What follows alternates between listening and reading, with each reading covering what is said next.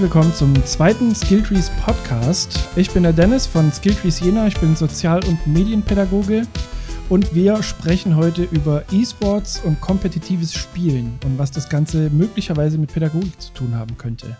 Hallo, mein Name ist Julia Tschechert. Ich bin vom Standort Berlin und genauso wie Dennis Sozial- und Medienpädagogin. Hallo, mein Name ist Maximilian Seeberger. Ich bin vom Standort Regensburg und bin auch Sozialpädagoge und Medienpädagoge bei Skilltrees. Ja, und ich bin der Florian Seidel aus Nürnberg-Fürth, bin auch Sozial- und Medienpädagoge. Gut, dann haben wir das abgehandelt. Dann können wir jetzt eigentlich äh, direkt einsteigen. Und zwar was denn so gerade die liebsten Multiplayer-Spiele der einzelnen Personen sind. Ich kann einfach, ich starte einfach direkt durch. Auch im letzten Podcast ist ja schon recht deutlich geworden, dass ich recht exzessiv mit äh, PUBG, also Player Unknowns Battlegrounds, beschäftigt bin. Ich verfolge da tatsächlich auch die E-Sports äh, Übertragungen auf Twitch und auf YouTube und wo auch immer die herkommen. Und das ist so gerade mein, mein Main-Game zumindest was das Kompetitive angeht. Da kann ich mich eigentlich gleich anschließen. Äh, auch ich spiele PUBG äh, hauptsächlich derzeit im Multiplayer, also an Multiplayer-Spielen. Bin allerdings vom über, in, an den E-Sport eher über League of Legends gekommen. Habe ich früher sehr viel gespielt und sehr lange, mittlerweile allerdings nicht mehr. Ähm, wenn allerdings die World Championships sind, dann schaue ich doch schon nochmal rein. Ja, ich komme dann mal mit einem etwas kleineren Spiel, was jetzt nicht unbedingt in E-Sport-Ligen gespielt wird, aber höchst kompetitiv ist, nämlich Nidhogg. Ich finde, das ist immer noch ein so geiles Spiel, was man gegeneinander spielen kann. Und es ist vom Spielprinzip eigentlich super einfach. Du hast zwei Pixelmännchen, die beide einen Degen haben und das Ziel ist, sich gegenseitig abzustechen und auf die gegenüberliegende Seite der Map zu kommen. Und da habe ich teilweise wirklich die krassesten Duelle äh, gehabt, die teilweise über 20 Minuten gehen, mit schwitzigen Händen und der Puls ging hoch wie nochmal was. Bei Multiplayer-Spielen, ähm, bin ich jemand, wie ihr auch wisst, dass ich halt nie Online-Spiele spiele, also nie gegen andere fremde Menschen. Das bereitet mir große Angst, weil ich auch noch nicht so lange game. Und äh, Multiplayer-Spiel am liebsten halt im LAN-Charakter, quasi Borderlands ist immer noch eins der Spiele, die ich sehr, sehr gerne mit anderen Leuten spiele zusammen. Aber kompetitive Multiplayer-Spiele gucke ich tatsächlich gerne zu. Also zum Beispiel League of Legends, Rocket League und jetzt auch PUBG verfolge ich tatsächlich sehr gerne. Das finde ich eine spannende Perspektive. Für, also tatsächlich. Leute, die sich das angucken, aber nicht selber spielen. Das habe ich tatsächlich eher selten erlebt bisher. Das könnte ja auch ein Ansatz sein für die, für die pädagogische Arbeit, weil da ja unter Umständen nicht nur gespielt wird, sondern auch geguckt wird, gerade wenn man so in den Jugendbereich guckt. Was wären denn möglicherweise Einsatzpunkte für Multiplayer-Spiele in diesem Bereich? Hat da jemand von euch Erfahrung gehabt? Ich habe jetzt mit, mit E-Sports im, tatsächlich im pädagogischen Kontext noch gar nicht so viele Erfahrungen sammeln können. Schlicht und ergreifend, weil aber in meiner Einrichtung die Technik dafür einfach äh, nicht vorhanden ist im Moment. Gibt es da Erfahrungen? Also mir geht es weniger dann um Aktionen, die, oder es gab bis jetzt weniger Aktionen, die mit E-Sport zu tun haben. Wir haben zwar die Möglichkeit, aber es ist eher so, sind eher die Aktionen, wo man Multiplayer-Spiele zusammenspielt und gegeneinander spielt, die ein Wir-Gefühl erzeugen oder auch ein Gegeneinander. Und ich denke, dass man daraus durchaus pädagogisch auch einige Ansatzpunkte haben kann, von, von Teambuilding-Maßnahmen bis auch Frustrationstoleranz, die ja auch sehr hoch sein kann oder auch sehr niedrig. Und das ist dann nochmal was anderes, während wenn du eine LAN-Party machst und du sitzt wirklich deinem Gegner gegenüber, als wenn jetzt ein, ein Gegner potenziell irgendwo in Europa sitzt. Ähm, wenn du dann gegen den verlierst, der eventuell noch dein Freund ist, dann nicht auszurasten, das kann schon pädagogische Begleitung notwendig machen. Aber meist, und das kann ich auch sagen, oder eigentlich bis jetzt immer, ist es wirklich sehr glimpflich verlaufen, sehr gut. Und das, das kann man natürlich auch in der Pädagogik mit Schulen, mit solchen Spielen. Also da kann ich mich äh, dir nur anschließen. Ich glaube, dass bei Computerspielen oder bei kompetitiven äh, Computerspielen oder Multiplayer-Spielen man im Endeffekt dieselben Elemente oder Kompetenzerwerbmöglichkeiten findet, die du beispielsweise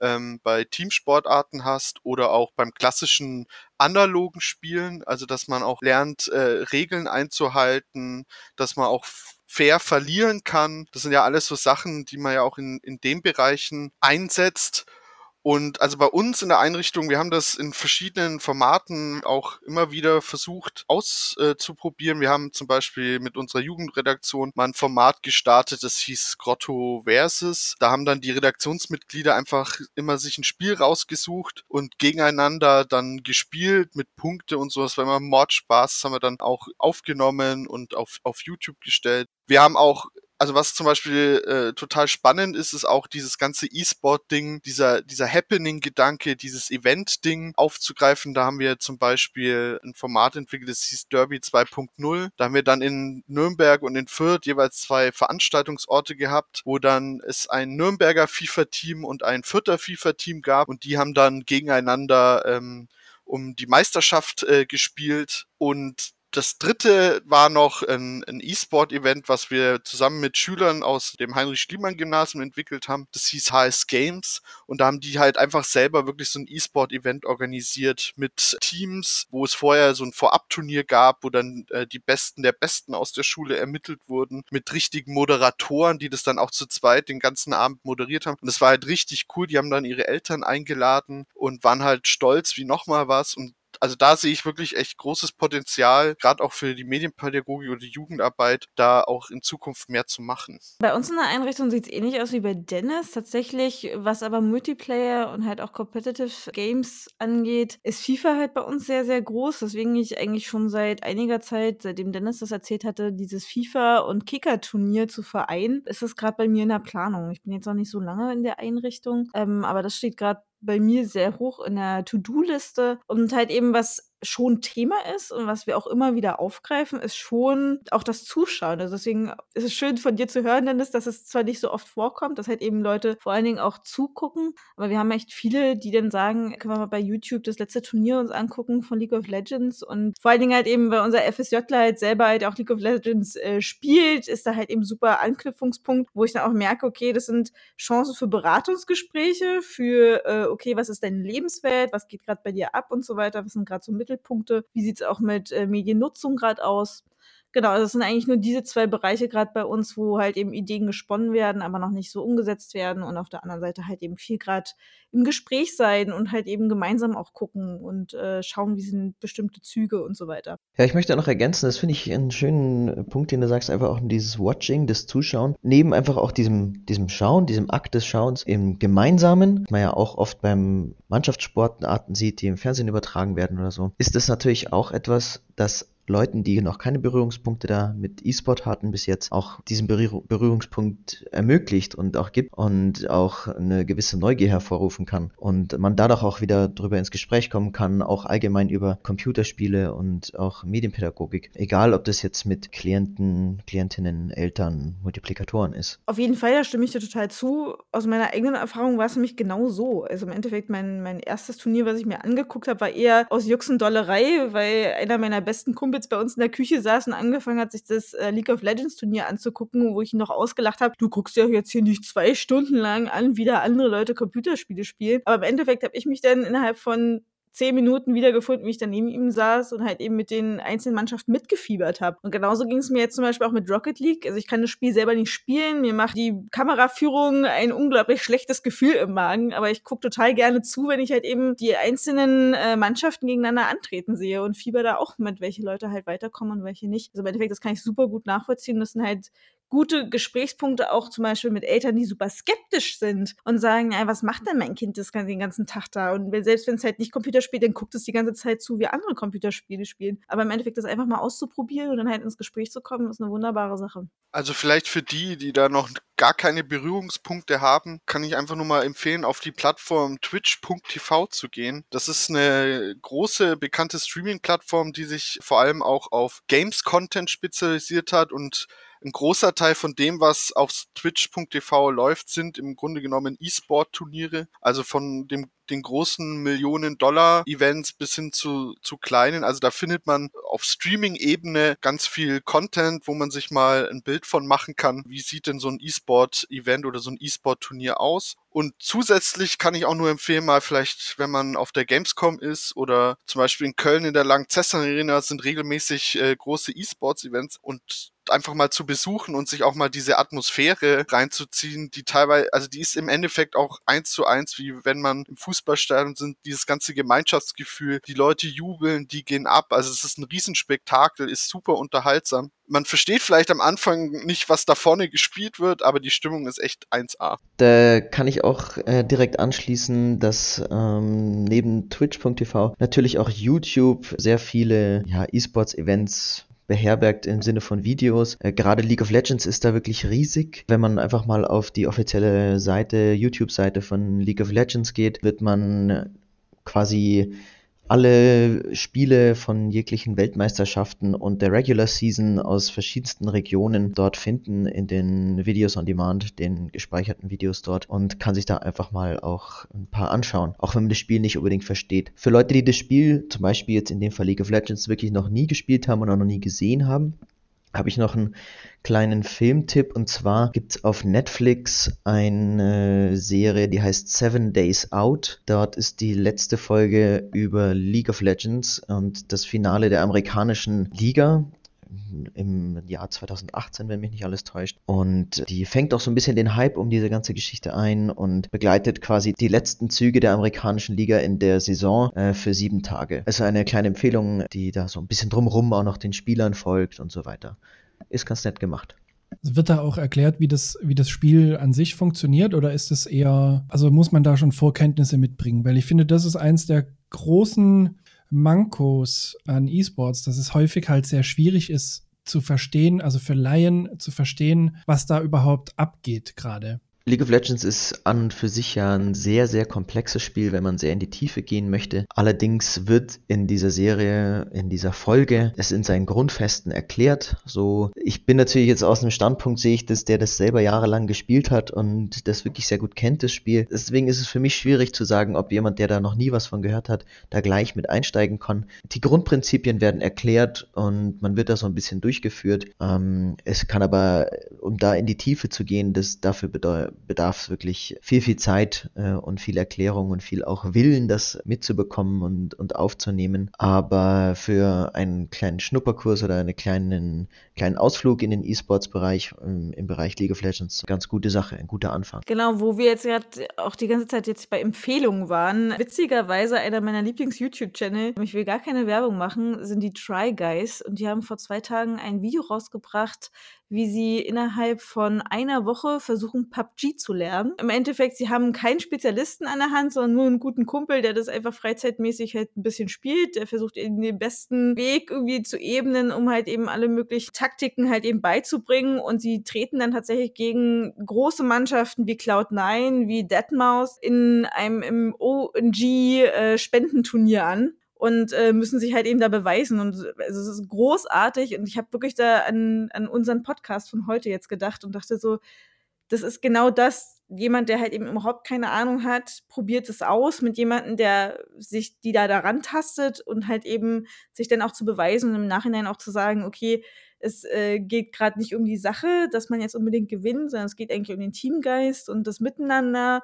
und vielleicht auch so einen kleinen Auf zu vermerken. Was sind denn so aus eurer Sicht äh, gerade die äh, Spiele, die so im E-Sport-Bereich so mit am erfolgreichsten sind? Habt ihr da so ein paar an der Hand, was es da gerade so angesagt ist? Ich denke, die erfolgreichsten Spiele im E-Sport-Bereich sind derzeit nach wie vor League of Legends. Man kann sich eigentlich ganz gut an Preisgeldern orientieren. Wenn Preisgelder sehr hoch sind, dann wird es in der Regel auch sehr viel geguckt. Wer was vorne noch mit dabei ist, ist natürlich Counter-Strike. Die Community da ist auch riesig und sehr kompetitiv. Dazu kommt noch Dota 2. StarCraft 2 ist gerade in Korea und in Asien sehr groß auch, aber auch in Europa. Und jetzt kommen immer wieder so neue etwas jüngere Spiele dazu, wie zum Beispiel PlayerUnknown's Battleground oder eben auch Fortnite und auch ganz viele andere äh, kleinere Spiele, die ihre eigenen Ligen machen. Aber ich denke so, die jetzt schon gesagten, das sind so die größten.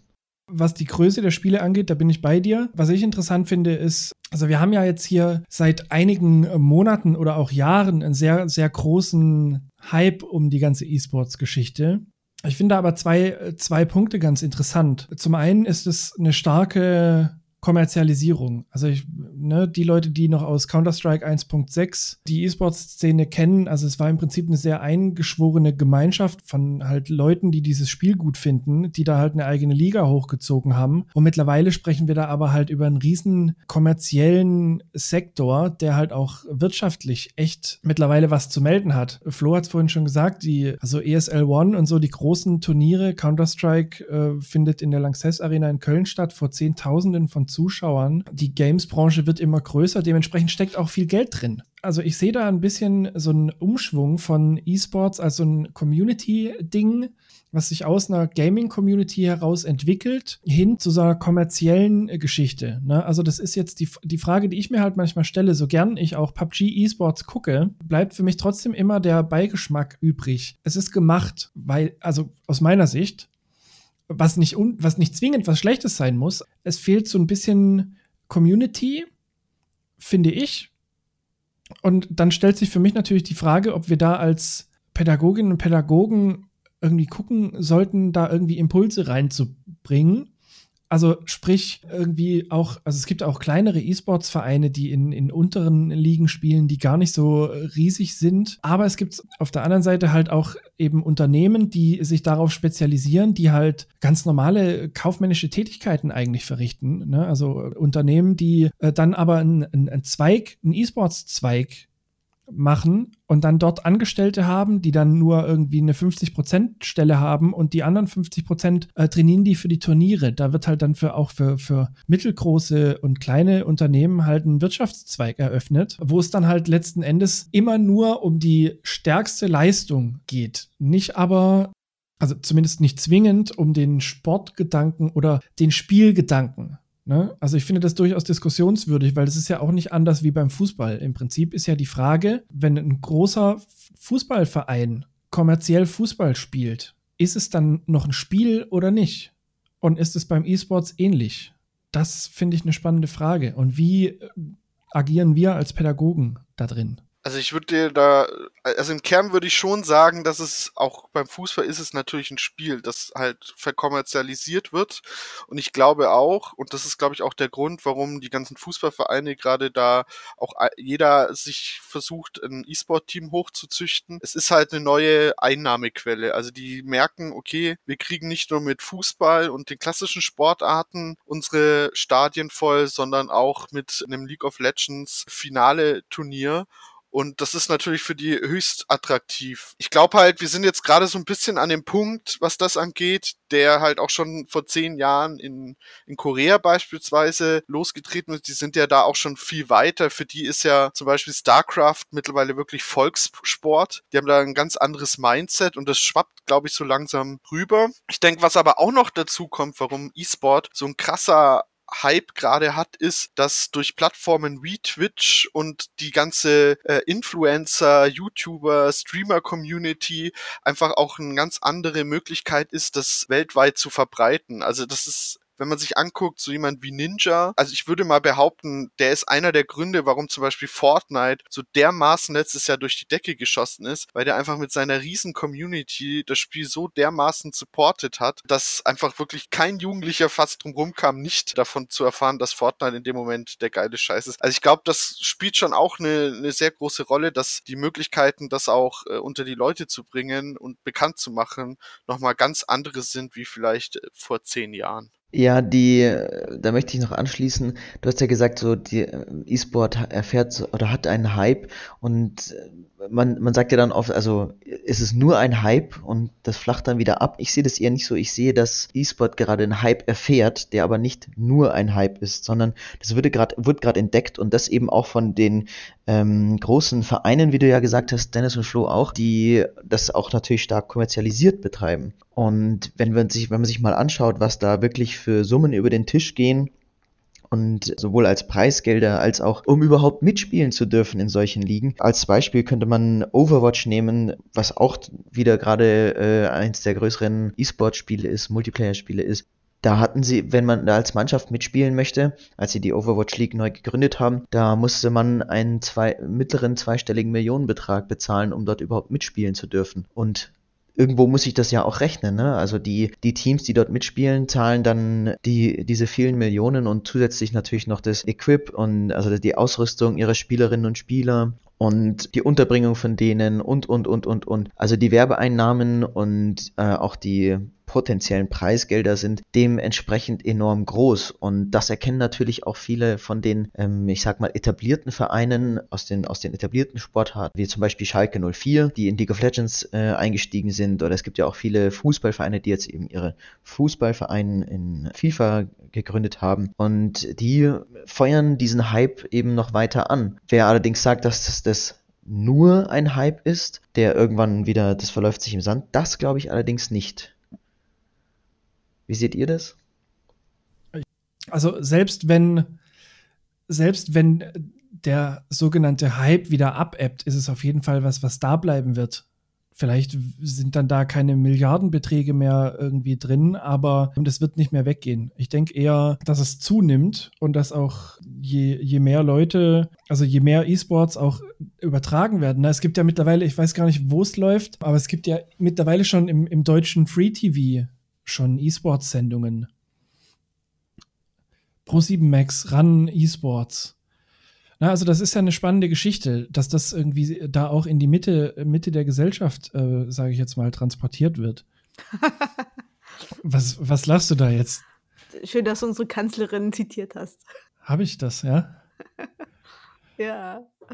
Also ich glaube, was schon in den nächsten Jahren ein bisschen entscheidend sein wird, ist, ob man das zulässt, dass halt dieses ganze E-Sport-Thema rein kommerzialisiert bleibt und ob man nicht doch zum Beispiel auch die Pädagogik sich dem ein Stück weit annimmt, um da vielleicht auch ein bisschen einen Ausgleich zu schaffen. Weil momentan hat's halt doch auch eine sehr starke Strömung in der Richtung. Damit entsteht eigentlich auch immer so ein gewisser Druck und ich glaube, es ist schon wichtig, dass da auch noch andere Impulse reinkommen. Also ich weiß zum Beispiel, das war vor ein paar Jahren mal auf der Republika. Da war einer dieser Trainer oder Manager von Schalke 04, der auch das E-Sport-Team trainiert. Und der hat erzählt, dass sie halt schon auch versuchen, so Elemente aus dem Sport, die einfach auch wichtig sind, also zum Beispiel körperliche Gesundheit, Teambuilding und solche Sachen mit reinzubringen. Und dass es nicht nur darum geht, den ganzen Tag vorm PC zu sitzen und acht Stunden am Stück das Spiel zu spielen und darin besser zu werden, weil das ist jetzt nicht unbedingt was, was immer nur positiv dotiert ist, sondern da ist, man sieht es ja in Korea oder in anderen asiatischen Ländern, dass da Leute auch ganz äh, schnell mal unter die Räder kommen, weil da einfach der Druck zu hoch ist, weil es da einfach keinen Ausgleich gibt und, und, und. Und ich glaube, da ist es schon wichtig, auch einer pädagogischen Haltung einen Impuls reinzubringen. Ich, ich würde mich da anschließen. Also, was ich halt spannend finde, ist, mal darüber zu diskutieren, ob es nicht sowas wie E-Sports Breitensportangebote geben kann. Also, ne, ich meine, äh, um jetzt mal beim Fußball irgendwie zu bleiben, das habe ich ja gerade schon mal als Beispiel herangezogen. Ich meine, natürlich sind irgendwie äh, Leute Fan von Erstligamannschaft XY, fiebern da auch im Fernsehen mit oder gehen ins Stadion, sind da äh, total drin damit. Trotzdem bietet sich dann für Leute halt die Möglichkeit, im lokalen Fußballverein einfach Mitglied zu werden und dort selbst am Fußballgeschehen teilzunehmen. Also halt auch kleiner, amateurhafter, sage ich jetzt mal. Das fehlt mir beim E-Sports tatsächlich, äh, beim E-Sport tatsächlich ein bisschen, so dass, dass halt Leute, die irgendwie in, in, in League of Legends oder in PUBG, wenn sie denn schon 18 sind natürlich, halt eben eine gewisse, einen gewissen Skill mitbringen, aber dann nicht einfach äh, irgendwie hingehen können und sagen können, yo, äh, ich möchte jetzt in einer, in einer PUBG-Mannschaft spielen bei meinem lokalen Verein. Und das wäre, glaube ich, eine spannende Geschichte. Aber das ist ja gerade eben bei, bei Fußballvereinen eine schwierige Sache. Da wird ja in der Regel nur FIFA gespielt oder häufig zum Beispiel nur FIFA gespielt. Ein Unterschied, also eine Mannschaft, wo ich es jetzt weiß, ist 1860 München die haben jetzt mit, ähm, mit Penta Sports, das ist eine Berliner E-Sports-Organisation, da haben die jetzt eine Kooperation am Start und stellen quasi unter 1860 Penta ein League of Legends-Team. Aber trotzdem fehlt halt dieses, ja, mein, mein kleiner Sohn, der ist total skillig irgendwie in, in Fortnite und der sucht ein Team. Der kann nicht einfach irgendwo hin, der spielt halt online. Was ja nicht zwingend schlecht sein muss, aber es wäre halt trotzdem geil, wenn halt, wenn es halt einfach Vereine gäbe, die sich dem auch annehmen und die da auch eine gewisse Expertise mitbringen und auch sowas begleiten können. Und dann halt natürlich auch darauf achten, wie viel wird gespielt, wird was anderes vernachlässigt, einfach um der Gesellschaft irgendwie auch zu zeigen, die das nicht kennt. Ey, da wird nicht nur Blödsinn gemacht, sondern das wird schon ernst genommen auch.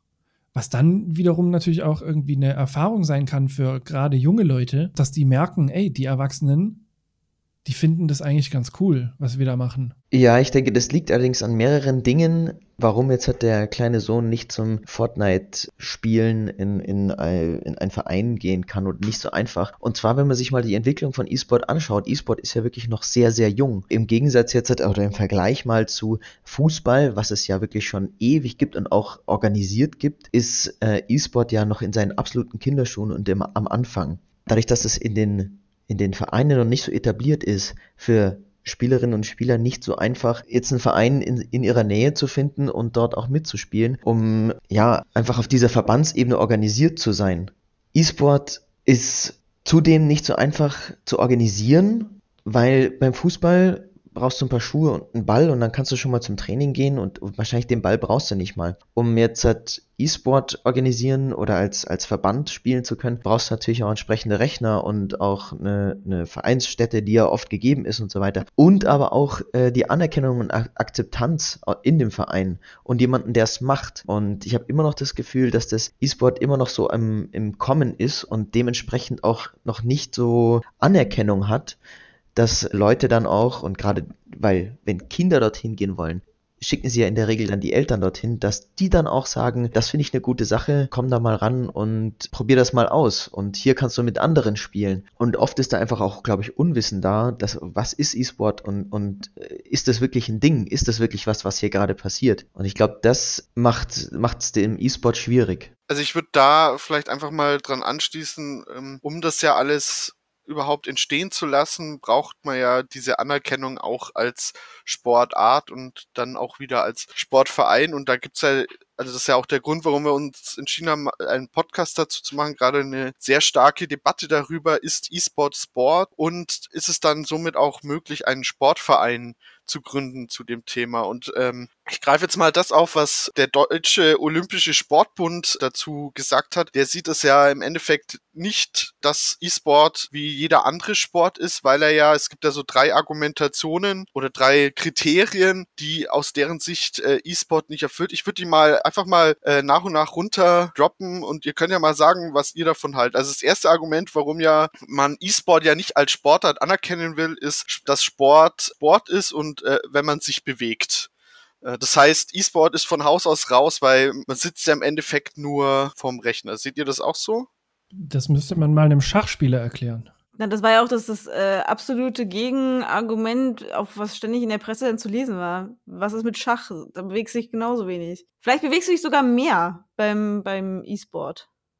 Ja, also es gibt ja auch mittlerweile Studien, die zeigen, dass was da so alles während dem Spiel auch körperlich passiert und dass da teilweise auch der Körper sogar noch mehr beansprucht wird als beim Schach, auch was so Reaktionszeiten angeht, dass du halt auch motorisch äh, die ganze Zeit da unterwegs bist. Also das ist ja, gehört ja alles auch dazu. Zumindest war das ja so die Argumentation der Gegenseite. Ich würde vielleicht mal einfach das zweite Argument, was nicht dafür spricht, warum E-Sport kein Sport ist. Also es gibt keinen Sport ohne einen Verein. Aber das ist ja eigentlich schon, da beißt sich ja die Katze schon äh, in den Schwanz, weil wenn ich nicht das legitimiere, dass man eine Vereinskultur herstellen kann, wie soll man dann auch eine haben? Oder gibt es schon sowas wie Vereinsstrukturen im E-Sport? Ich denke auf jeden Fall. Also ich meine, äh, wenn, wenn, wir uns andere jüngere Sportarten angucken, Max und Dennis, ihr habt es ja gerade schon angesprochen, Fußball als eine der, der Urformen, wie man mit dem Ball umgehen kann, und zwar mit dem Fuß. So, da haben sich dann auch viele Vereine auch erst in den letzten Jahrhunderten gegründet offiziell. Und ich meine, nur durch te den technischen Fortschritt, den wir jetzt in den letzten 30, 40 Jahren hatten, ist es erst möglich, dass man jetzt E-Sport spielen kann. So, also warum sollte sich jetzt nicht Vereine gründen können, die sich auch teilweise gegründet haben? Andere Vereine haben aufgekauft, um ihre eigenen Mannschaften schon zu haben, um Mannschaften erster Stunde zu sein. Also natürlich, ähm, das, ich finde, das ist auch kein Argument. Auch es gründen ja sich ja auch neue Vereine. Also man kennt jetzt halt zum Beispiel FC Bayern München, ja, die haben eine Basketballmannschaft auch, ja, das wissen vielleicht manche gar nicht. Ähm, und natürlich eben die sehr bekannte Fußballmannschaft. Und auch die haben sich irgendwann gegründet. Und dementsprechend gründen sich auch dort neue Institutionen im E-Sport, die auch sowohl spielübergreifend tätig sind, also die in League of Legends und zum Beispiel in Counter-Strike ein Spiel haben und die teilweise sogar auch mehrere Mannschaften in einem Spiel haben, in verschiedenen Ligen. Also dann zum Beispiel, es gibt ja auch von FC Bayern die erste Mannschaft, die zweite Mannschaft, die dritte Mannschaft und ganz dementsprechend baut sich das dort auch auf. Und ich denke, dass auch, so wie E-Sport selber, auch das Vereinswesen im E-Sport auch noch ganz am Anfang ist. Einfach aus, aufgrund der äh, gegebenen Zeit, in der E-Sport einfach auch erst existiert und möglich ist auch.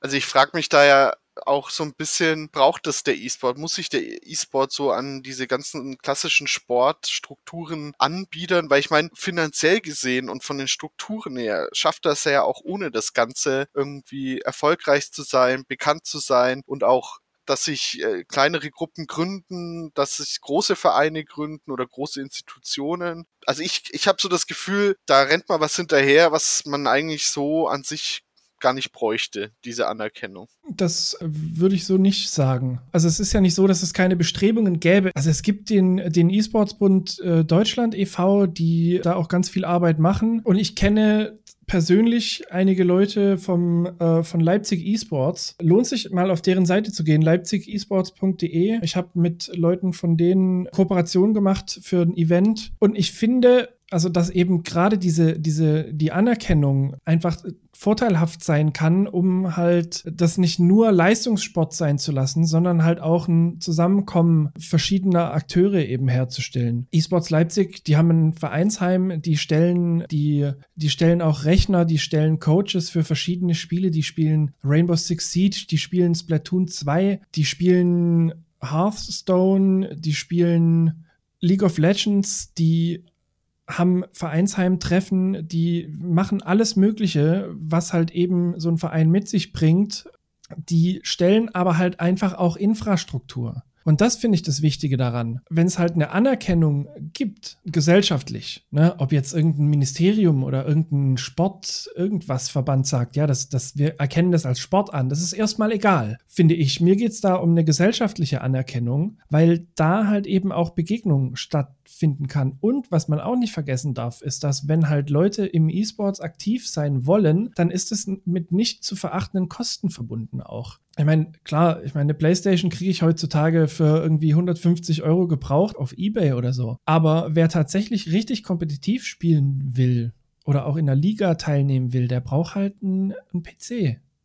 Da werden die meisten Spiele drauf gespielt in diesem Bereich, weil es halt einfach, ohne jetzt Werbung für PC machen zu wollen, aber es ist halt einfach die überlegenere Steuerungsart finde ich. Und wenn halt so, ein so, eine Vereinsstruktur, die auch gesellschaftlich eine gewisse Anerkennung erfährt, halt eben existiert, dann können die halt auch die Infrastruktur stellen und sagen, hey, okay, bei uns gibt es irgendwie 20 PCs, kommt doch einfach mal zum Training. Und dann hast du auch eben diesen Kostenfaktor für viele Leute, die halt vielleicht auch aus sozial schwächeren Schichten kommen, einfach nicht mehr. Weil die können dann einfach sagen, ja, okay, dann gehe ich halt zu Leipzig Esports oder zu E-Sports-Verein XY, egal in welcher Stadt. Und ich kann dann da Training machen mit der Hardware von den anderen die Spiele laufen gut, ich muss nicht mit 20, 25, 30 Frames rumkrepeln, sondern ich kann halt einfach auf 60, 70, 144 Hertz diese Spiele spielen. Und das finde ich, hat halt schon was mit Anerkennung zu tun. Ob jetzt irgendein olympisches Gremium sagt, ja, wir erkennen das als Sport an, ist mir persönlich nicht so wichtig. Mir geht es da eher um eine gesellschaftliche Akzeptanz. Aber dass du, also allein dieses Herausstellungsmerkmal, dort gibt es diesen E-Sports-Verein. Das stellt ja auch schon klar, wie jung diese ganze Geschichte noch ist, wenn wir sagen, wenn wir bis nach Leipzig gucken müssen, um zu sagen, dort, dort gibt es einen. Aber wenn wir um uns herum schauen und bei uns selbst gibt es noch keinen, in jedem kleinsten Dorf gibt es wahrscheinlich einen Fußballverein oder zumindest im Nachbardorf. Da sind wir wieder eben bei dieser, bei dieser jungen Geschichte von E-Sport ähm, und auch an der Anerkennung. Ich weiß nicht, wie es damals mit Fußball war am Anfang oder anderen Sportarten, aber vielleicht kommt einfach auch mehr Anerkennung mit der Zeit, in der E-Sport auch aktiv betrieben wird.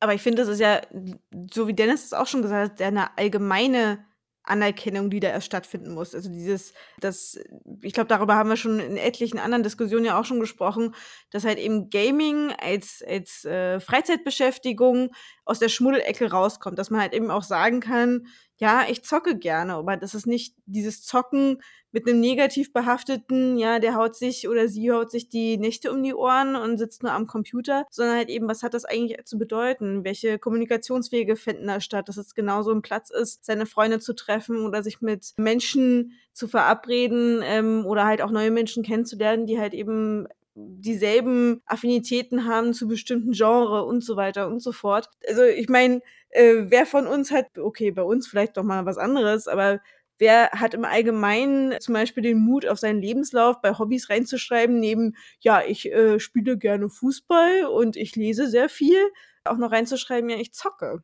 So, äh, ich glaube, da hapert es ja schon. Und ich glaube, da sind wir aber an den Anfängen, wo es ja, wo es ja immer mehr Toleranz darüber gibt und halt auch immer mehr, okay, das ist genauso ein Freizeitbereich für Kinder und Jugendliche und halt eben auch Erwachsene. Das dürfen wir ja auch nicht vergessen, dass halt eben die ähm, Hauptzielgruppe, die halt sich mit E-Sports ja auch beschäftigt, nicht die Zwölfjährigen sind, sondern halt eben die Erwachsenen.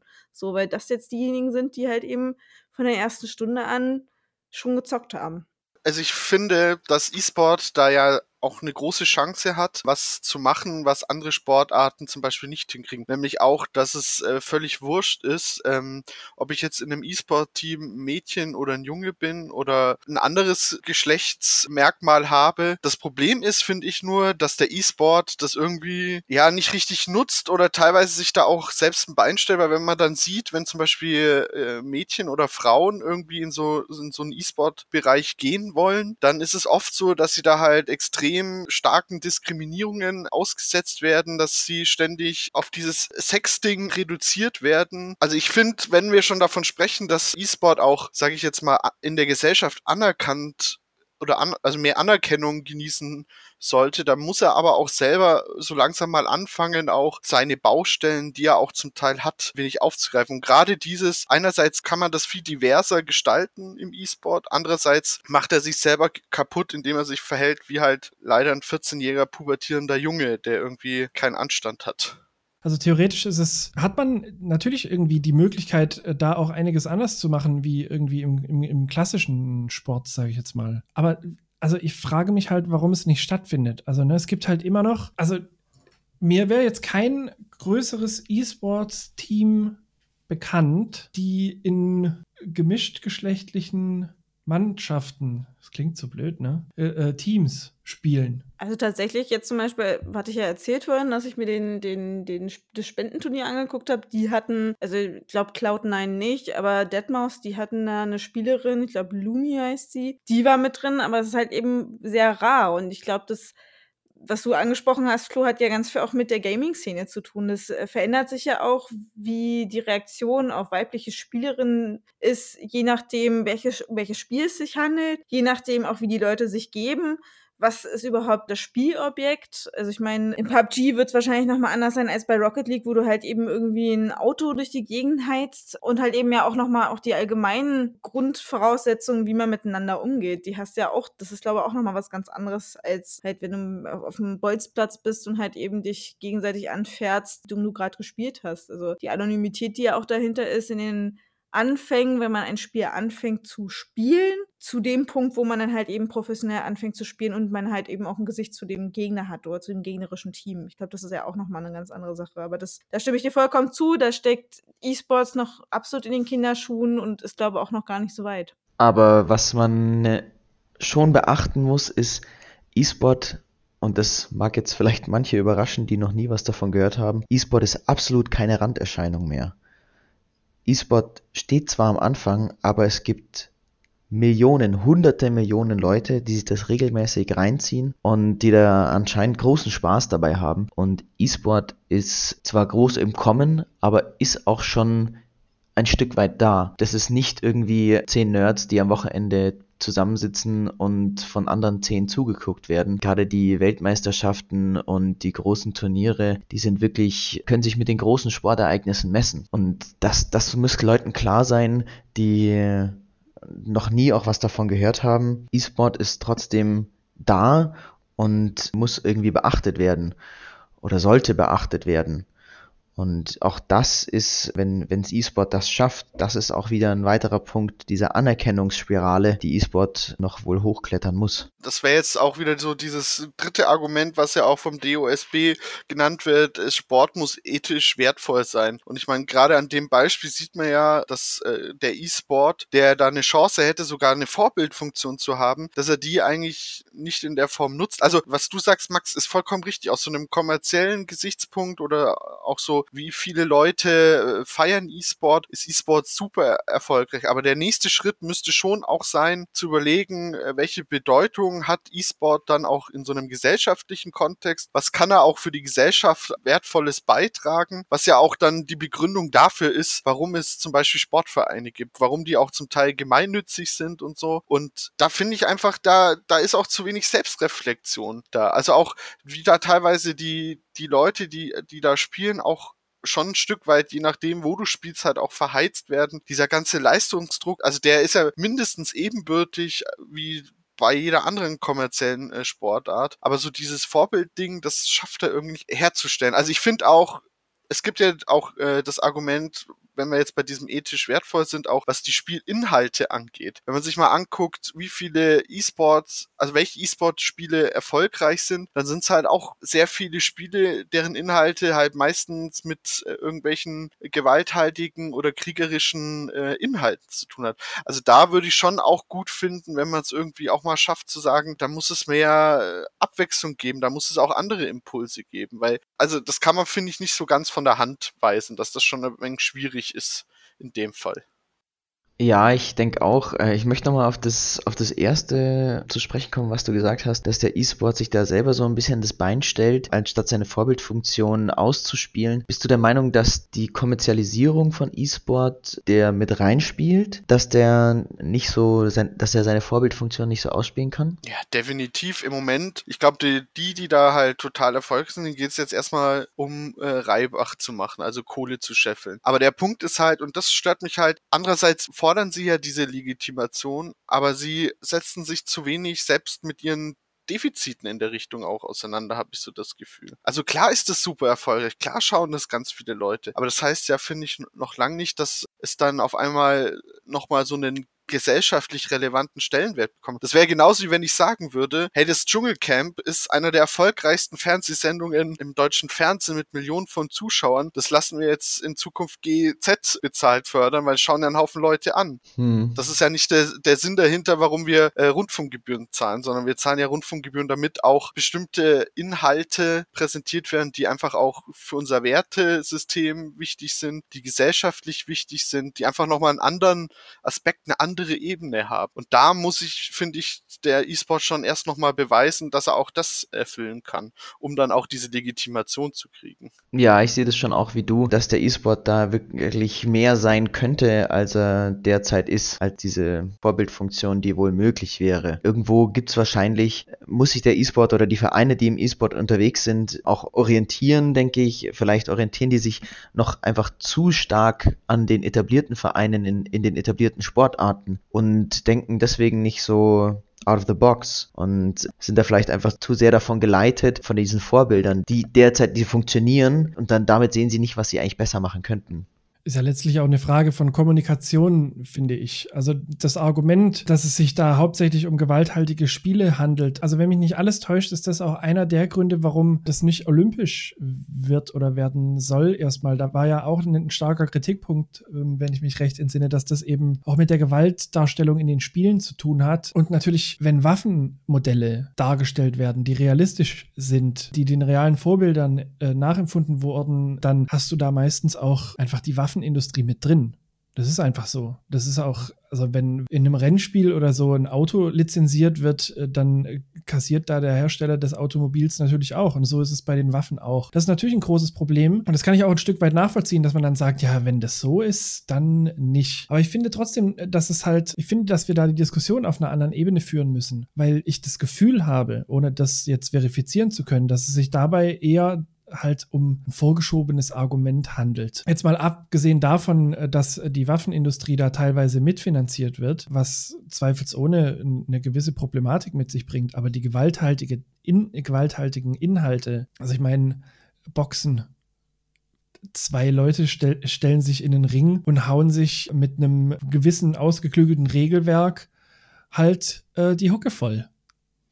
Also ich finde, das ziemlich gewalthaltig. Trotzdem ist es ein anerkannter Sport. Und es ist halt dann die Frage, auf welcher Ebene diskutiert man das? Ist jetzt auf ein Avatar-Schießen schlimm? Oder, viel spannender, ist die Gewalt der Sinn und Zweck des Spiels? Das finde ich, das ist die interessante Frage. In einem Spiel wie Counter-Strike Global Offensive ist ja Gewalt nicht der Selbstzweck. Darum geht es mir letzten Endes. Und das ist vielleicht wirklich was, wo sich E-Sports-Vereine, äh, Ligen, auch große ESL und wie sie da alle heißen, halt vielleicht eben auch mal ähm, in, die, in die Diskussion begeben könnten, was ich sehr begrüßen würde. Was machen wir da eigentlich? Ich glaube, daran hapert es nämlich, dass da weniger herausgehoben wird, dass es sich im Prinzip um eine Teamsportart handelt. Dass äh, der, der Sieg über, also der Sieg in einem Spiel nicht durch die Gewalt herbeigeführt wird, sondern eben über Teamplay. Und das ist eine andere Debattenebene, finde ich die man viel stärker herausheben könnte. Nichtsdestotrotz muss man da natürlich auch aufpassen. Ne? Die Spiele haben halt eine gewisse Altersfreigabe. Da greift dann oder sollte zumindest der Jugendschutz dann natürlich auch greifen. Was ganz, was eine ganz klare Sache ist. Also wenn jetzt der E-Sports-Verein XY eine CSGO-Mannschaft hat oder eine PUBG-Mannschaft, dass die halt nicht aus Zwölfjährigen bestehen kann, ich denke, da brauchen wir nicht wirklich drüber diskutieren. Ich würde da schon zustimmen, wenn man jetzt das Schachbeispiel wieder nimmt und mal Schach analysiert, was da eigentlich so auch die ganze Story drum rum ist, nämlich äh, das gemeine Volk muss bis zum Tod seinen König schützen und so, dann würde ich jetzt auch mal behaupten, ist es nicht unbedingt das beste Wertekonstrukt, was da vermittelt wird. Andererseits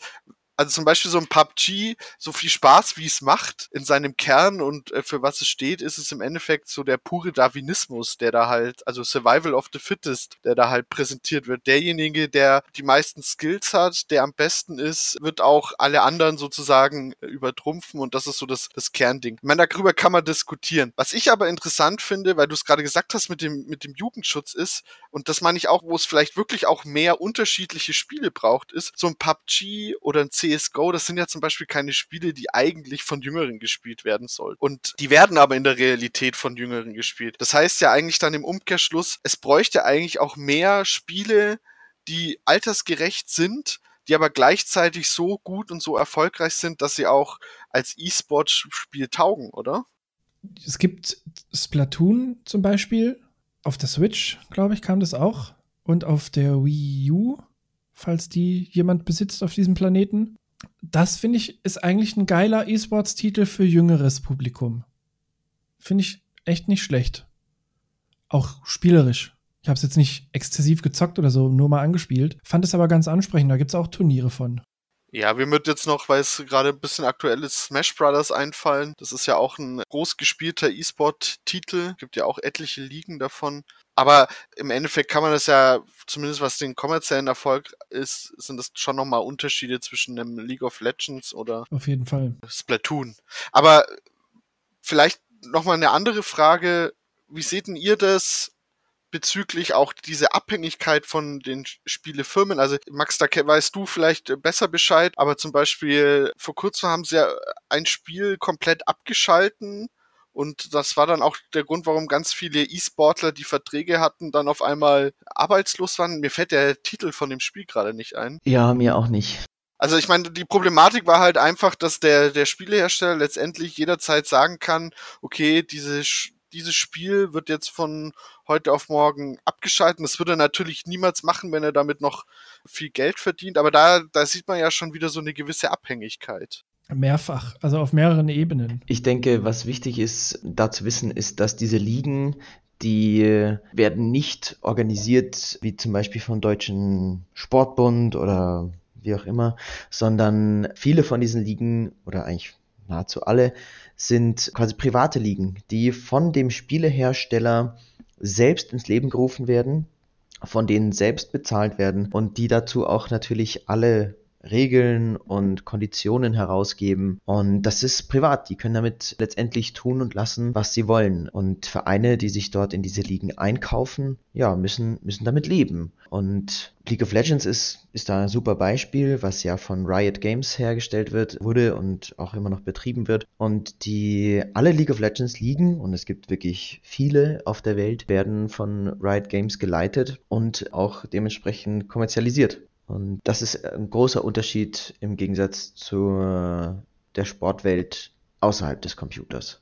Also, das ist tatsächlich etwas, was nur sehr, sehr schwierig veränderbar ist. Weil, ne, also wir hatten das ja vorhin schon mal. Für Fußball kaufst du dir ein paar Schuhe und einen Ball und dann kannst losgehen. Das Regelwerk ist halt immer das gleiche und es ist öffentlich. Das hast du halt da nicht. Du hast ja halt diese, die großen Spiele sind halt meistens, also da steckt ja auch ein Haufen Entwicklungsgeld drin. Ne? Also so ein, so ein PUBG entwickelst du nicht mal kurz. So ein Counter-Strike Global Offensive entwickelst du nicht mal kurz. Also da wird halt ein Haufen Kohle reingesteckt. Also es gibt ja heute noch zum Beispiel Leute, die spielen halt Counter-Strike 1.6 immer noch kompetitiv. Wenige, aber möglich ist es. Und das liegt aber daran, dass das halt auch schon von der Technologie ganz anders war. also da kannst du halt eigene Server stellen. Und wenn Valve sagt, ja, wir machen dafür keine Server mehr, dann ist egal, dann kannst du deinen eigenen machen. Aber das geht ja bei den modernen Spielen schon gar nicht mehr. Das heißt halt, allein da ist schon, natürlich gibt es auch kleinere Ligen, die irgendwie, aber man muss halt auf die Spiele zurückgreifen. Und ich glaube, dass das, dass das nicht wirklich nachhaltig lösbar ist. Es sei denn, man würde halt sagen,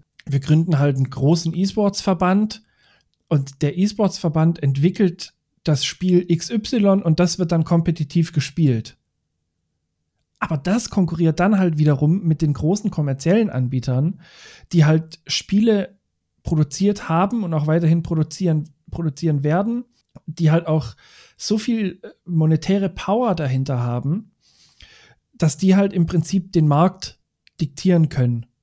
Ja, und wenn jetzt irgendein Verband, irgendein Verein oder ein großer Oberdingsbums halt sagt, ja, wir machen so ein Spiel, das heißt ja noch lange nicht, dass das nachher auch gespielt wird oder dass das irgendjemand interessiert. Das ist die Schwierigkeit. Da steckt ja auch ein riesen Marketing-Ding dahinter und so. Und das glaube ich tatsächlich, dass das nur extrem schwer, wenn überhaupt, lösbar ist. Letztendlich spielst du als Spielerin, Spieler eine Marke. Und diese Marke wird auch, da geht es auch um, um, um Maintenance, also diese Marke wird ja auch von den Spieleherstellern weiterentwickelt und auch versorgt. Ja, also die muss ja auch gewartet werden. Auch im, im Fußball gibt es auch immer wieder neue Regeln und genauso ist es eben auch im E-Sport und so dieses Games as a Service. In dem Fall als Service ist, dass es immer noch weiterentwickelt wird und an den Regeln gefeilt wird. Gerade im kompetitiven Bereich ist es sehr wichtig, denn da ist auch jede Regeländerung äh, bedeutet einen anderen Spielstil und letztendlich ist das einfach halt in der Hand dieser Marke die zu einem großen Konzern gehört. Und in der Regel haben diese Konzerne jeder seine eigene Marke. Und ähm, was, was ich sehr, sehr nett fand, kann ich vielleicht noch so als Anekdote kurz erzählen, äh, zu der ganzen Debatte vorhin mit, mit der Gewalthaltigkeit in den Spielen. Ich weiß nicht, ob ihr es mitbekommen habt, aber jetzt erst vor wenigen Tagen habe ich gelesen, dass die Entwickler von Landwirtschaftssimulator ihre eigene E-Sport-Liga gegründet haben. Fand ich fantastisch. Sehr, sehr lustig. Ja, das habe ich auch gesehen. Ziemlich, ziemlich cool, ja. Und äh, die startet natürlich jetzt gerade irgendwie neu und ist noch recht klein, aber auch solche Beispiele gibt es. Wie seht ihr das denn? Also es ist ja im Koalitionsvertrag festgelegt worden in der jetzigen Regierung, dass E-Sport mehr gefördert werden soll. Jetzt habe ich aber vor kurzem gelesen, dass also nur die Spiele anerkannt werden, die dann auch so einen Sportcharakter haben, wie jetzt zum Beispiel FIFA, dass das Ganze äh, zwar im äh, Innenministerium angesiedelt ist, aber dass da noch gar nicht klar ist, wer sich da in welcher Form drum kümmert. Denkt ihr nichtsdestotrotz hat das irgendwie, kann das was dazu beitragen, dass E-Sport weiter vorankommt? Seht ihr da irgendwelche Chancen? Ich denke, dass allein, dass sich die Bundesregierung damit beschäftigt, birgt schon eine Chance und bringt es auch weiter voran, weil damit tragen sie es auch ein bisschen in die Köpfe der Menschen, der Menschen, die noch nichts oder keine Berührungspunkte mit E-Sport hatten. Und die sagen, die fördern das und die beschäftigen sich damit. Ähm, was ist denn das eigentlich? Und dann können die sich mal darüber informieren. Also ich denke schon, dass diese Förderung zumindest auf diesem Level was bringt. Über die Sinnhaftigkeit von dieser Förderung. Ich glaube, dass so gefühlt, zumindest gefühlt, hat die Bundesregierung da selber noch nicht so wirklich eine Ahnung, was sie da eigentlich machen wollen. sonst wäre da, ja, sonst wäre da ja auch das präziser definiert worden. Und die schauen sich das jetzt gefühlt erstmal an und gucken dann, was man da so machen kann. Das jetzt zu beschränken auf Spiele, die Sportspiele sind, also FIFA oder also Fußball oder Basketball digital zu spielen, halte ich für nicht sinnvoll, weil einfach E-Sport so divers ist und äh, so viele Facetten hat. Und da gehört eben auch ein League of Legends, was auch einen Gewaltcharakter hat, aber deutlich geringeren meiner Meinung nach als jetzt zum Beispiel Counter-Strike. Aber auch Counter-Strike gehört zum E-Sport und auch einfach, weil die alle so eine, ja, so eine Charakteristik verfolgen, die einfach diese, wie wir vorhin schon gesagt haben, die Schulen, das, die, die Teamfähigkeit und die Frustrationstoleranz und die Fairness und fair zu verlieren und fair zu gewinnen und viele, viele solche andere Sachen. Und ich denke, da muss man einfach ein bisschen auf die Metaebene gehen und das größere Bild sehen und auch das sollte die Bundesregierung meiner Meinung nach machen und das etwas öffnen und auch sich da öffnen und die Augen verschließen vor Dingen, die wirklich groß sind und die immer größer werden. Damit müssen sie dealen.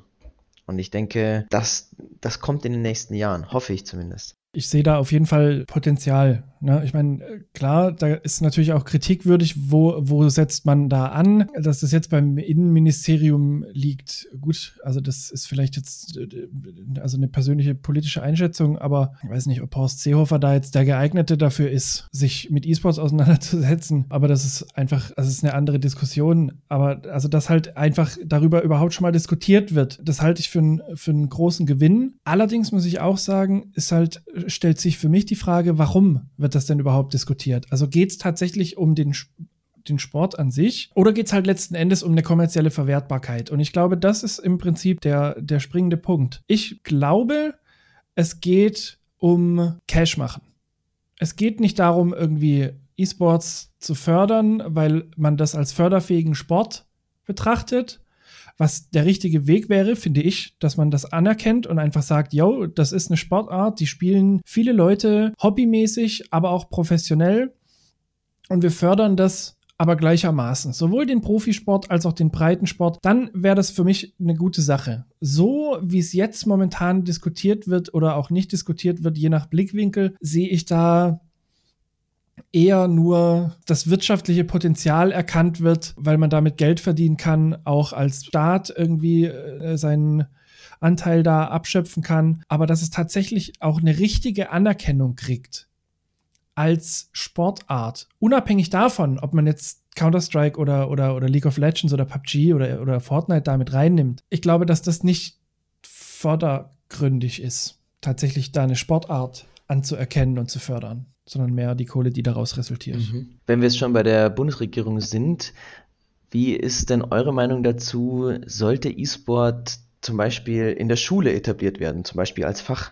Das wäre ja dann mal die Frage auch, welche Chancen bietet E-Sport wieder für die, die Pädagogik, mal unabhängig von dem ganzen Kommerzialisierungsaspekt. Und da glaube ich schon, könnte E-Sport als Schulfach was bringen, gerade wenn es um das Thema geht, Sozialkompetenzen zu fördern, Teamfähigkeit, Problemlösestrategien zu entwickeln. Also der Kern von, von kompetitiven Spielen, ja, trotz dieser Kommerzialisierung, der ist ja nicht schlecht. Das ist ja eigentlich, das sind ja viele tolle Aspekte, die man ja aufgreifen kann. Ich kann dann wieder nur das Beispiel nehmen, was wir mit dem, mit dieser Schule gemacht haben, was da die Jugendlichen an Einsatz gezeigt haben. Also zum einen, weil es halt sehr nah an ihrer Lebenswelt war, weil es mal was anderes war, weil sie sich da auch ein Stück weit profilieren konnten, weil sie da ihr Selbstwertgefühl stärken konnten. Also es sind ja alles Sachen, da glaube ich schon, wenn das mehr Platz hätte in der Schule, dass das auch eine Bereicherung Bereicherung wäre.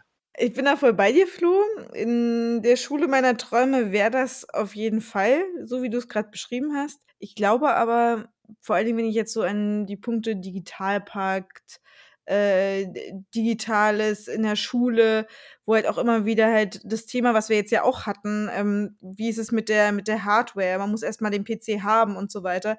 Und eigentlich geht es ja auch nicht nur darum, sondern halt eben auch dann die kompetenten Pädagogen zu haben, die halt auch wissen, wie kann das eingesetzt werden, wie kann das umgesetzt werden. Und ich glaube, dass es da, was Bereich Schule angeht, es an sehr, sehr vielen Punkten einfach gerade hapert. Und das schon, schon noch viel, viel weiter vorne als jetzt der Gedanke, okay, wie könnte man E-Sport, wo das jetzt schon gesellschaftlich noch nicht komplett angenommen wird, wie kann man das in die Schule etablieren? Das ist eine, wäre eine super große Chance. Könnte mir es zum Beispiel super gut auch als eine AG-Struktur, so wie man halt zum Beispiel auch eine Sport-AG, Fußball-AG hatte, könnte ich mir es super gut vorstellen, wenn halt eben die technischen Gegebenheiten, aber halt auch die pädagogisch ausgebildeten Menschen sind, die sich damit beschäftigen, wie kann man es einsetzen und ähm, das auch begleiten. Dennis, siehst du das ähnlich oder hast du da eine andere Meinung zu E-Sport als Schulfach? Ich würde jetzt nicht unbedingt sagen, dass das ein eigenes Schulfach sein muss. Warum, warum kann man es nicht beispielsweise in den Sportunterricht mit integrieren? Das wäre denkbar, finde ich. Ich finde halt aber grundsätzlich die Diskussion, ob man das als Schulfach hat oder nicht, finde ich, das finde ich super schwierig. Wie willst du das jetzt beispielsweise, ne? Wir haben ja, ich finde es ja jetzt schon äh, hoch kritisierenswert, dass in den, in den musischen Fächern Noten vergeben werden. Also wer definiert denn, ob mein äh, Bild in bildende Kunst jetzt tatsächlich irgendwie Kunst ist und total abgefahren geiles Zeug und deswegen kriege ich eine Eins, weil es voll der expressionistische Kram ist und der nächste Lehrer sagt, das ist ja total weirdes Zeug, dafür kriegst du eine 5. Ey, ich meine, ich bin, ne, ich habe in, in Musik eine 5 gekriegt, weil ich nicht tanzen kann. Ne? Also ihr wisst es, ich bin jetzt nicht gerade die grazilste Person unter der Sonne. ne? Aber da, das wird dann einfach bewertet. Und wie willst du jetzt E-Sports, also ne, geht man davon aus, dass es ein Schulfach ist wie Sport? Ja, was ist jetzt mit dem, äh, mit dem Jugendlichen, der dann in, im League of Legends Unterricht, also werden dann da äh, Klickzeiten, also wie viel, wie viel Klicks kann die Person pro Sekunde machen und das wird dann benotet oder so? Also das finde ich super schwierig. Deswegen würde ich das auch tendenziell eher in einer AG-Struktur sehen oder auch halt vielleicht als Kooperation außerhalb von Schule. Schulen mit Jugendzentren, Schulen mit E-Sports-Vereinen. Kooperation könnte ich mir super gut vorstellen. Als Schulfach, das schließt für mich im, im, im, im momentanen System immer eine Benotung mit ein und ich sehe das einfach nicht. Weiß nicht, eine, eine Note auf Fortnite Skills zu geben, finde ich schwierig. Ich bin der Meinung, dass es besser wäre, nicht E-Sport als Schulfach zu nehmen, sondern eher äh, Medienkompetenz als Schulfach zu nehmen. Und darunter kann ja auch E-Sport mit reinfallen als kompetitives Spiel. Und da gehören natürlich einfach auch noch mehr Dinge dazu, die beim E-Sport auch wichtig sind wie einfach auch Verhalten im Internet und wie, wie ist meine, wie ist mein Auftreten ähm, gegenüber anderen Leuten und so weiter und so weiter. Und vielleicht ist dann das die geschicktere Wahl, äh, das Fach Medienpädagogik, Medienkompetenz zu benennen und dort den E-Sport zu integrieren. Wie seht ihr das? Naja, also da machen wir jetzt halt schon echt ein, ein, ein großes Fass auf, weil im Endeffekt, wie es ja gerade so ist, stellt sich ja generell die Frage, wie digitale Bildung oder Medienbildung oder wie auch immer man es nennen möchte, in Zukunft aussehen soll. Und du hast ja gerade so beschrieben, dass es da ein spezielles Fach geben sollte, wo äh, im Endeffekt alles drin ist. Es gibt ja aber auch äh, den Standpunkt, dass eigentlich so Medienkompetenzförderung eigentlich fächer- oder schulübergreifend äh, stattfinden muss. Also dass nicht nur es ein Fach gibt, sondern dass in den vielen verschiedenen Fächern Elemente drin sind, wo ein Teil dieses Aspekts aufgegriffen wird. Also ich stimme dem Dennis zum Beispiel vollkommen zu. Äh, ich finde es auch schwierig, wenn man Spiel nimmt und gleichzeitig dann äh, so einen Benotungskörper drüber stülpt, weil da entsteht dann wieder der Leistungsdruck und das geht dann wieder in eine ganz falsche Richtung. Aber ich finde halt, gerade so kompetitives Spielen zu nehmen als, als Methodenmöglichkeit, um auch zum Beispiel Medienkompetenz zu fördern oder Sozialkompetenz und all die Sachen, also das muss wirklich nicht explizit im Fach sein, aber die Herangehensweise über das Spiel, über das kompetitive Spiel, das glaube ich, ist auf jeden Fall ein Baustein, der, den man nicht außer Acht lassen sollte. Also neben dem, wie alle müssen programmieren lernen, glaube ich, dass man darüber auch sehr viel tun kann, dass auch Jugendliche sich in ihrer Kompetenz stärken können für das, was sie in Zukunft auch brauchen. Ja, und das ist ja einfach auch ihre, ihre digitale Lebenswelt und sich auch als Lehrerin, Lehrer sich damit zu beschäftigen und sich auch gemeinsam in der Gruppe dort mit zu beschäftigen, in der Schule, in dem Kontext, der jetzt nicht unbedingt das Elternhaus ist und nicht unbedingt sein, sein Zuhause ist, sondern einfach sich damit auseinanderzusetzen, ist, glaube ich, wichtig. Und warum dann nicht auch E-Sport mit aufnehmen und, und da einfach auch die Referenz zu denen ihrer digitalen Lebenswelt herzustellen?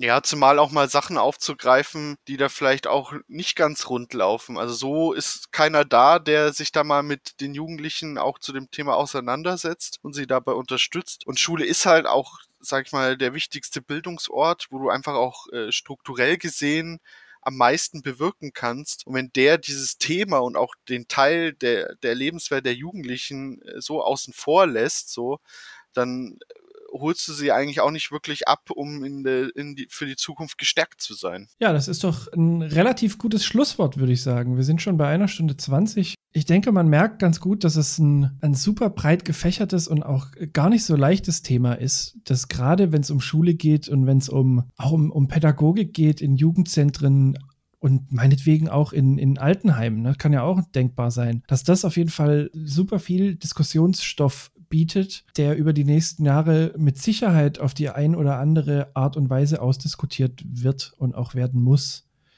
Das war mein Schlusswort. Habt ihr noch Schlussworte? Möchtet ihr noch etwas loswerden, was euch dringendst auf der Seele brennt?